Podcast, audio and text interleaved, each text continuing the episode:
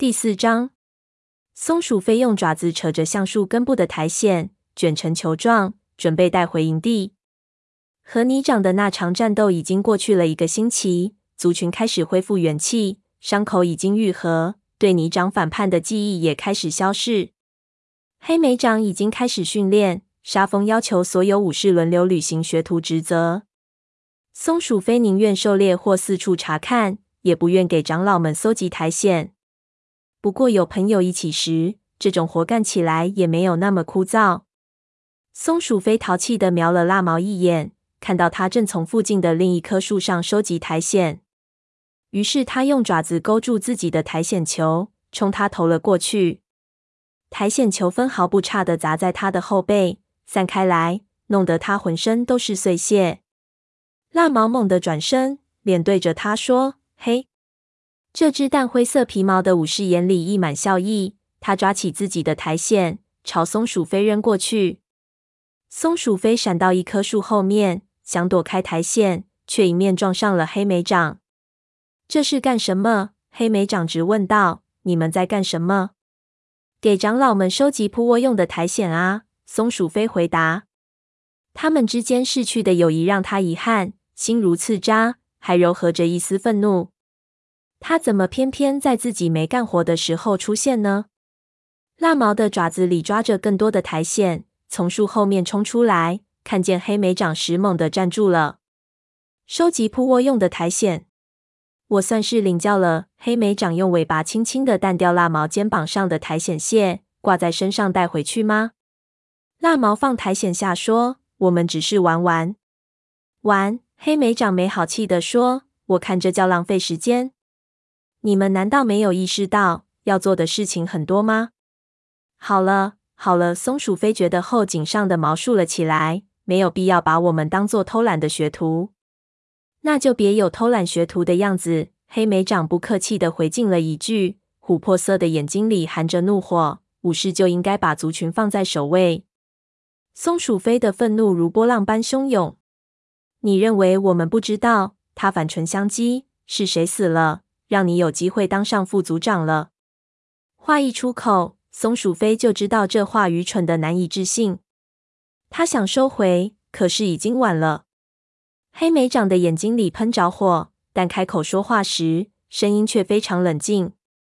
没有谁知道灰条是死是活。你知道火星在经受什么样的痛苦吗？我当然知道，在内心深处，松鼠飞想说的是对不起，但是黑莓长如此有失公允，让他失去了控制。看在星族的分上，火星是我的父亲。别这样子跟我说话，就像我不在乎似的。冷静点！蜡毛上前一步，把脸颊蹭在松鼠飞的肩膀上。松鼠飞努力控制住愤怒，说道：“只要灰条能回来，我愿意用一切来交换。”是的，我们都知道。蜡毛附和着他，他的气息暖暖的拂着他的皮毛。黑莓长，蜡毛抬起头来，接着说：“我们这就去搜集苔藓，行了吧？”你没有必要和松鼠飞争吵。黑莓长抽动一下耳朵。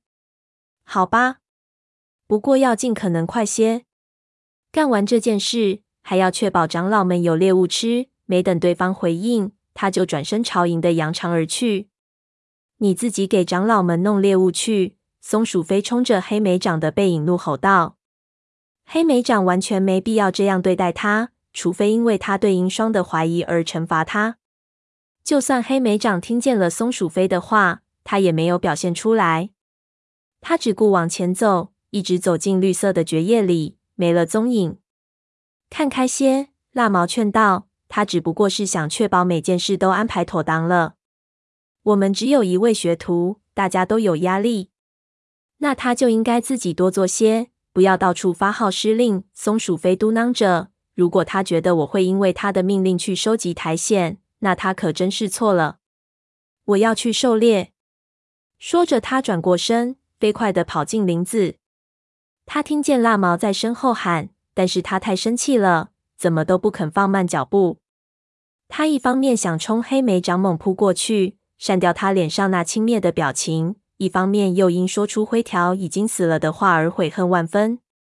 他和黑莓长的每次交锋，似乎都是在愤怒和不信任的泥坑中越陷越深。松鼠飞明白，他们之间的裂痕已经越来越大，很难修补。松鼠飞的脑袋里乱七八糟，几乎没有注意飞奔的爪子要赶往哪里。当他注意到一个黑莓灌木丛横亘在眼前时，已经来不及了。它根本停不下来，一头扎进多刺的荆棘丛中。老鼠屎！它不由恨恨地骂道。荆棘刺勾着后背的皮毛，松鼠飞挣扎着想脱身。无论是被黑莓掌还是蜡毛发现它被困在这里，都是无法忍受的屈辱。它的爪子深深地插进地面，奋力挣扎，但还是在黑莓荆棘丛中留下一小撮暗姜黄色皮毛。等他挣扎着爬起来，发现周围的林子竟然一点也不熟悉。巨大的灰色树干上长满苔藓和常春藤，也比营地附近的林子里密实得多。松鼠飞，小心！身后传来蜡毛惊慌的喘息声。松鼠飞转过身来，身上的毛一下子竖了起来。荆棘丛再往外是一块空地，地面积满了落叶。在空地另一面的荆棘丛中，一张黄褐色的楔形脸正盯着松鼠飞，让他不由心脏咚咚直跳。他惊恐地看着这只狐狸，轻轻的走出荆棘丛，张开嘴巴咆哮一声，眼睛里射出饥饿的光，慢慢往后退。从近旁传来蜡毛冷静的声音。松鼠飞感觉腿似乎变成了石头，他强迫自己后退一步。狐狸猛地飞身跃起，松鼠飞抬爪去挡。就在这时，一个淡灰色的身影闪在他和狐狸之间，是蜡毛。他用两只前爪狠狠地朝狐狸的脸上抓去，嘴里发出可怕的吼声。可是狐狸站在空地中央，纹丝不动。他转向蜡毛，猛地咬过去。松鼠飞愤怒的大吼一声，朝狐狸冲去，一爪把狐狸半边脸上的皮毛抓了下来。狐狸后腿直立，把松鼠飞甩飞了。松鼠飞重重的摔在地上，一时动弹不得。等他挣扎着站起来时，看见狐狸正要去咬蜡毛的喉咙，蜡毛则躺在地上，用后腿连连猛击对方。松鼠飞再次跃起，爪子朝狐狸黄褐色的皮毛抓去。狐狸转身对着他，这时他瞥见蜡毛的脖子上流着血，正奋力挣扎着。在他稍一分神的功夫，狐狸咬了过来，一下子咬到他的肩膀。松鼠飞痛的大叫一声，爪子拼命的抓挠狐狸的鼻子。就在这时，他听见蜡毛微弱的呼喊声：“松鼠飞，快跑！”但是狐狸不肯松嘴。松鼠飞又气又怕，战斗得更加勇猛。狐狸叼着它晃动着，震得它牙齿直打颤。就这样被狐狸叼着，松鼠飞感到浑身软绵绵的，力气正在一点一点的丧失。泪水从他的眼睛里升腾起来，似乎要把他淹没。就在这时，他听见附近传来一声咆哮，狐狸的嘴巴立刻松开了，把他丢到地上。他神志不清的在落叶中躺了一小会儿，朦胧中听到头上什么地方传来愤怒的咆哮。他深吸一口气，颤巍巍的挣扎着站起来。树木在他的周围旋转着，等视线变得清晰时，他看见了黑莓掌，他虎斑纹的皮毛因为愤怒全竖了起来，身形比平时大了两倍。他正挥动着爪子，呲着牙，把狐狸往后面的森林里赶。蜡毛的身体有些不稳，但仍坚决地与他并肩战斗着。松鼠飞跌跌撞撞地赶到他们身边，愤怒地咆哮着。狐狸看见进攻者又多了一位，不由加快了后退的步伐，最后一转身。消失在灌木丛中。他们听见灌木丛传来一阵窸窸窣窣的响动，然后一切都归于寂静。谢谢你，黑莓长。蜡毛气喘吁吁地说：“你怎么知道我们遇上麻烦了？”我听见你们在喊。黑莓长回答道，他的声音因为愤怒而发抖。星族啊，你们这是在做什么？你们知道我们对这里还没有很好的查探。在发现那只獾后。你们真的变得更谨慎了吗？松鼠飞气得说不出话来。为什么赶来相救的是黑莓长？然而，更糟糕的是，他说的没错，他确实怒不择路，否则不会在林子里胡乱跑。但是他也没有必要把话说的这么难听。你怎么回事？他不由高声说道。我都不知道我以前看上你什么了。我们本想去狩猎，蜡毛解释着，同时用尾巴堵着松鼠飞的嘴巴，不让它再说话。不知不觉就走了这么远，我很抱歉。黑莓长看着蜡毛，琥珀色的眼睛里依然喷射着怒火。碰上那只狐狸是件好事，松鼠飞说道。应该让全族的猫都知道这件事。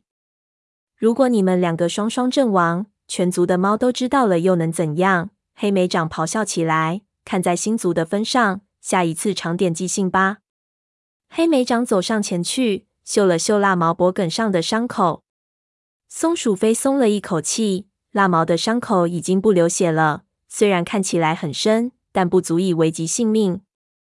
你最好回营的让炭毛看看。黑莓长建议。还有你，松鼠飞，你身上也有严重的抓伤。松鼠飞扭头看自己的侧腹和肩膀，那里有好几片没了皮毛，粘稠的红色血液正从狐狸咬到的地方往外渗。被咬到的地方如刺扎一般，疼得他浑身肌肉都在抽动。松鼠飞真想悄悄走回营地，敷上镇痛的草药，躺到荆棘丛下柔软的窝里。但是还没有找到狐狸的窝，不能就此作罢。难道我们不该循着气味看看附近有没有狐狸窝吗？他提议道。他的声音冰冷，掩盖住了内心沸腾的愤怒。把没有结果的事告诉火星没什么用。好主意，蜡毛表示赞同。那只狐狸看起来很瘦，很绝望，似乎有更强壮的狐狸在和它争抢食物。它的样子很危险。如果住在我们的领地内，我们就要想办法把它赶出去。黑莓长犹豫一下，然后点点头说：“好吧，我们至少要追上去看看。”说着，他走在前面，来到狐狸钻进去的灌木丛前。狐狸的臭味依然很浓烈，真臭！辣毛低吼一声。黑莓长带路，三只猫循着狐狸的气息穿行在灌木丛中。不久，他们便跨越了一条老旧的两脚兽小路。随后走进了对面的林子，这条路一直通向山谷，已经是杂草丛生，树木开始让位给荒原，变得稀少起来。这时，松鼠飞才感觉到狐狸的气息和猫的气息已经混合在一起。他听见不远处传来淙淙的流水声。黑莓长停了下来，这是风族的边界，他说道：“如果狐狸进了他们的领地。”就不关我们的事了，蜡毛说。也不一定。黑莓长来回看了看，看看能否找到他的窝。狐狸的窝肯定在风族领地那边。鼠脑子，松鼠飞嘟囔一句。不过他也在帮着找，在沿着边界几只狐狸伸长的范围内四处找，然后才折返回林子。当三只猫在边界上再次碰头时，都说没有找到狐狸的窝。看样子，狐狸越过了边界。剩下的事情就交由风族去处理了。松鼠飞说：“我觉得火星肯定不会这么想。”黑莓长警告道：“他会想着提醒一星的。”松鼠飞知道他说的没错。几天前与风族巡逻队不愉快的会面，似乎并没有改变父亲对一星的忠诚。而且，真正的朋友不会隐瞒狐狸的消息的。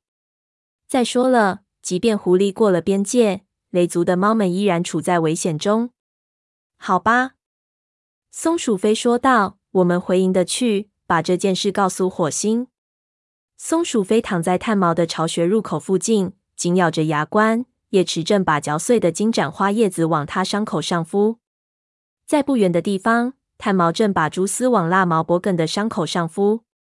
蜡毛疼得缩了一下。松鼠飞同情的看了他一眼，伤口没事。巫医说道：“不过接下来几天要放松些，要保证我们中有一位每天检查你的伤口，确保不发炎。”你说狐狸去了风族领地那边？叶池问妹妹。叶池看起来很担心。松鼠飞实在想不明白，叶池为什么会因为狐狸去了风族领地而担心。如果狐狸住在边界这边的雷族领地，那才应该担心呢。是的，松鼠飞回答道。金盏花的一只渗透到狐狸牙齿咬的伤口里，疼得它直咧嘴。你没有看见风族武士，是吧？叶池继续问。松鼠飞开始感到叶池很不自在，还有某种他无法辨识出来的、深藏在心底的汹涌的情感。比方说，比方说鸦语。叶池又问道：“没有。”鼠脑子。如果我们见到了风族武士，就会把狐狸的事情告诉他们。我们就用不着再去拜访他们了。此刻，黑莓长正和火星在一起，讲述着发生的一切。松鼠飞很清楚父亲会是什么反应。好吧，你怎么会想起鸦羽？叶池慢吞吞的整理着金盏花叶子。呃，没有原因。他说：“我只是知道，从你们前往太阳城梅枝的以来，他就是你的朋友。”我不懂什么是朋友。松鼠飞说。我觉得鸭羽不可能和别的猫亲密，尤其是在羽尾死了之后。他曾经那么爱它，他肯定很想它。我想是吧？叶池回了一句。听声音，他似乎被什么东西噎住了。松鼠飞关切的看着他，但是叶池却低下了头，去嚼另一片叶子了。叶池把嚼碎的叶子往蜡毛被抓伤的后腿上敷，蜡毛疼得直叫。松鼠飞眨巴着眼睛，心想：姐姐的动作以前可是很轻柔的啊。遮蔽洞口的荆棘丛一阵哗啦响，火星出现了，后面紧跟着黑莓长。黑莓长说：“你们会在这里。”族长对松鼠飞和蜡毛说：“我已经决定去风族，提醒一心注意狐狸。我想让你们和我一起去。”松鼠飞一点都不惊讶，心里却不由得说。可我们并没有把獾的事情告诉影族。炭毛抬起头说：“我不认为。”我知道你想说什么。火星打断了他：“我的肩膀已经好了，而且我已经做出决定了。我要说的不是这个。”乌衣蓝色的眼睛一闪：“这两只猫受了伤，需要休息。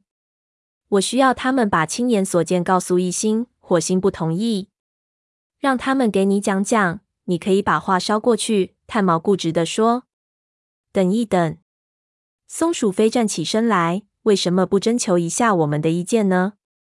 我觉得可以去风族。蜡毛，你呢？没问题。但灰色武士也站起身，站到松鼠飞身边。火星的眼睛在他们身上扫过。是的，我觉得你们没问题。等回来后再休息。如果你们到那里又打起来怎么办？炭毛对火星不依不饶。不会的，火星平静地说：“风族猫是我们的朋友。”炭毛愤怒地哼了一声，大步走进他的巢穴，尾巴烦躁地甩动着。火星看着他，绿色的眼睛里满是温暖。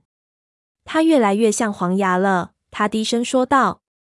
等到火星带着巡逻队穿过风族边界，太阳已经开始西沉，看不见一只猫。连风族巡逻队最近一次的气息都很微弱，从荒原飘过来浓烈的兔子气息，让松鼠飞费了好些劲才把风族巡逻队微弱的气息辨别出来。而兔子的气息让他不由得想起，从清早起他就没有吃过东西。果然，没有走多远，松鼠飞就看见三只兔子边吃草边慢慢的蹦跳着。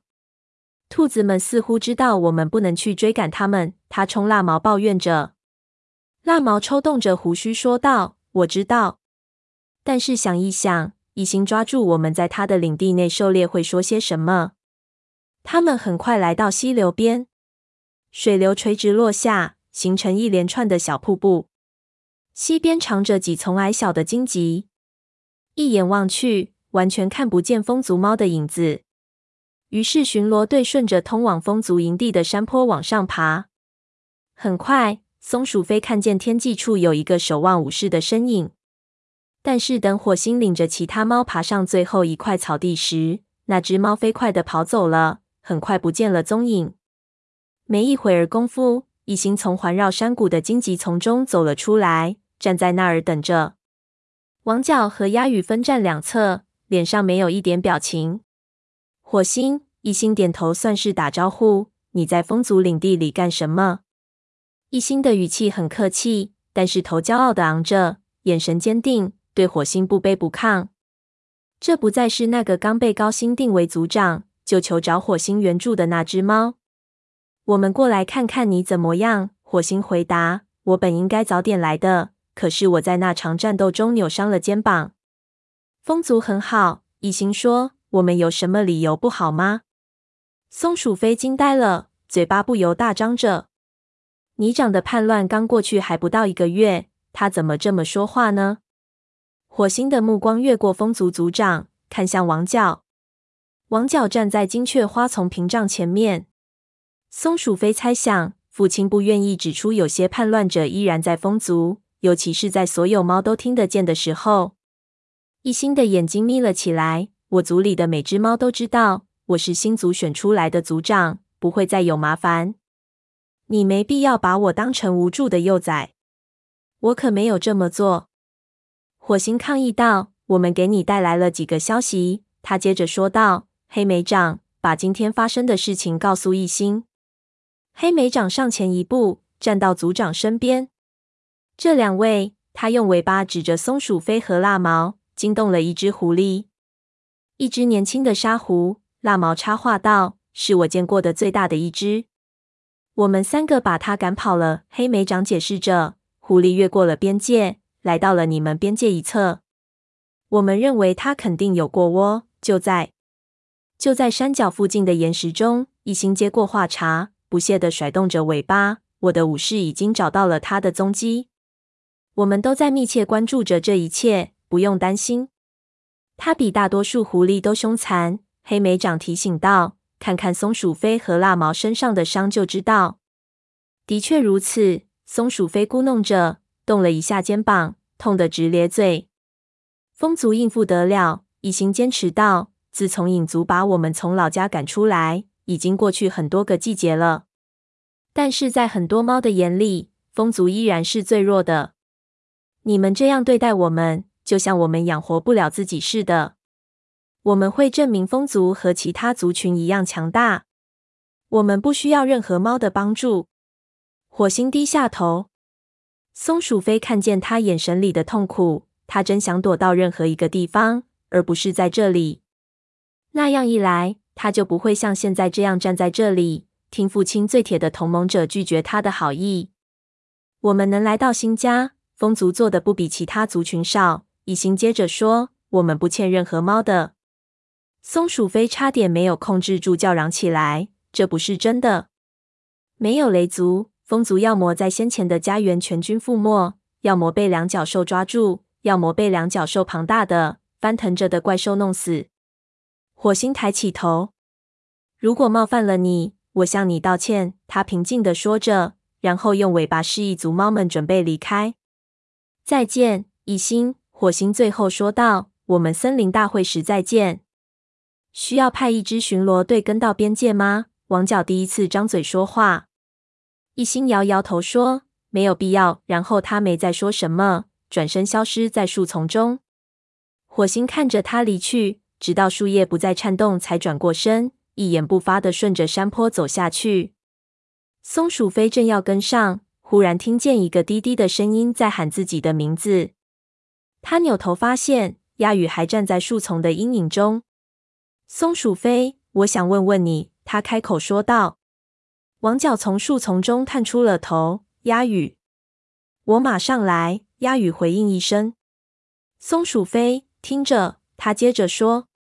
但是火星在斜坡底下停住了。快点，松鼠飞！不能等到森林大会的时候吗？松鼠飞对这位风族武士说：“我要走了。”鸦羽后退一步，尾巴失望的耷拉下来，说道：“好吧，我觉得我可以等。”王角又在喊了。鸦羽又困惑的看了松鼠飞一眼，转身离去。松鼠飞朝族猫们跑去。他依然无法相信，一心竟然用那种方式和父亲说话。